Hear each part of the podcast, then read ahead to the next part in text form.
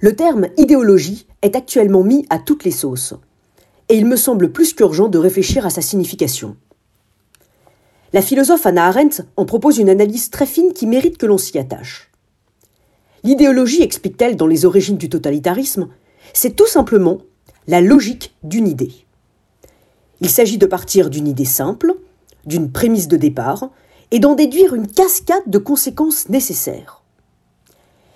L'idéologie est ce qui permet, je la cite, de tout expliquer jusqu'au moindre événement en le déduisant d'une seule prémisse.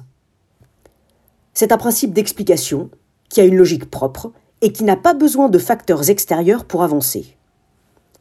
Pratique, n'est-ce pas, quand on veut éliminer toute incertitude, ou quand on veut éliminer l'inexplicable et l'incompréhensible.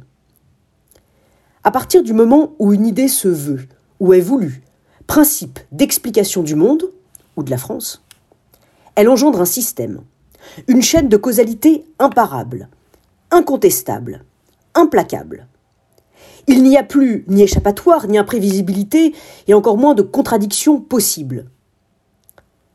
La force de l'idéologie, c'est ce que Hannah Arendt appelle le sur-sens, qui donne au mépris de la réalité sa force, sa logique, sa cohérence.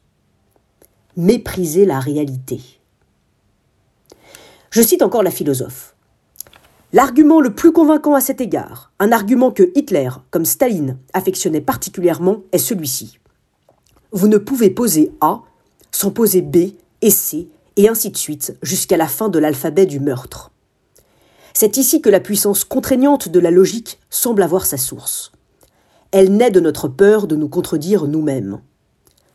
La force contraignante de l'argument est celle-ci. Si vous refusez, vous vous mettez en contradiction avec vous-même, et par cette contradiction, vous retirez tout sens à toute votre vie.